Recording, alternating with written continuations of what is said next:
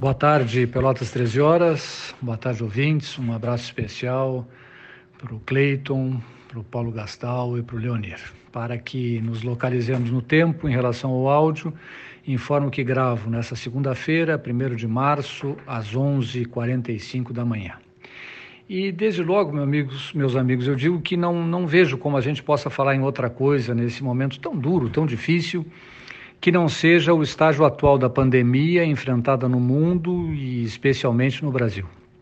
Lamentavelmente, o Brasil se transformou em um cenário perfeito para a multiplicação do vírus, com um aumento do número de casos e de mortes nos patamares que nós ainda não tínhamos visto. A maior parte dos estados brasileiros, e Rio Grande do Sul inclusive, está com seu sistema de saúde, o hospitalar incluído, em colapso. A palavra não pode ser outra que não seja colapso. Nós não temos vagas nas UTIs, seja para pacientes vitimados pela Covid, seja para pacientes acometidos por qualquer outro mal. O brasileiro não pode mais sequer adoecer.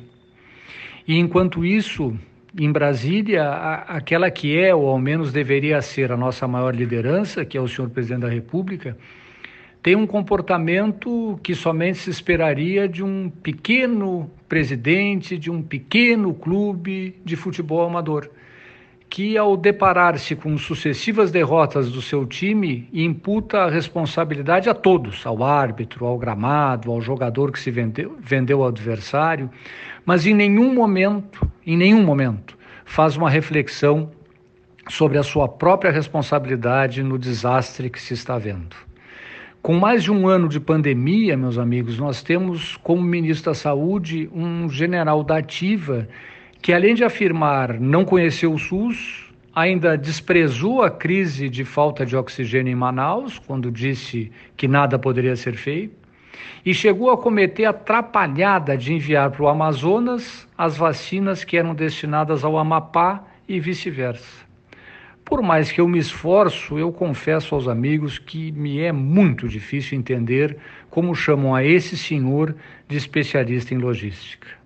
Com mais de um ano de pandemia, nós ainda não conseguimos ter, na figura do senhor presidente da República, alguém capaz de unir a nação num momento tão difícil como esse. Ao contrário, segue o senhor presidente falando mal daquelas iniciativas que no mundo inteiro são tomadas e adotadas para combater a disseminação do vírus, ou seja, o distanciamento social, o uso de máscaras e a vacinação em massa. Assim, o senhor presidente incentiva aglomerações, condena as autoridades que prescrevem o isolamento, abomina o uso de máscaras e faz o possível para colocar em descrédito as vacinas. Creio que, ao contrário do que parece fazer o senhor presidente, governar não é fugir das responsabilidades do cargo e adotar o discurso simplista de que não consegue resolver os problemas do Brasil porque os outros não deixam.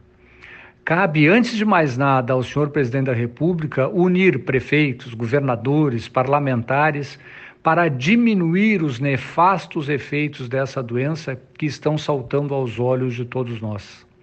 Se não deixarmos de lado o caos que o senhor presidente busca instalar na sociedade para dele privilegiar-se, continuará o Brasil a ser um imenso campo de provas para o desenvolvimento do vírus e à custa da nossa saúde. Era isso por hoje. Um abraço a todos e cuidem-se.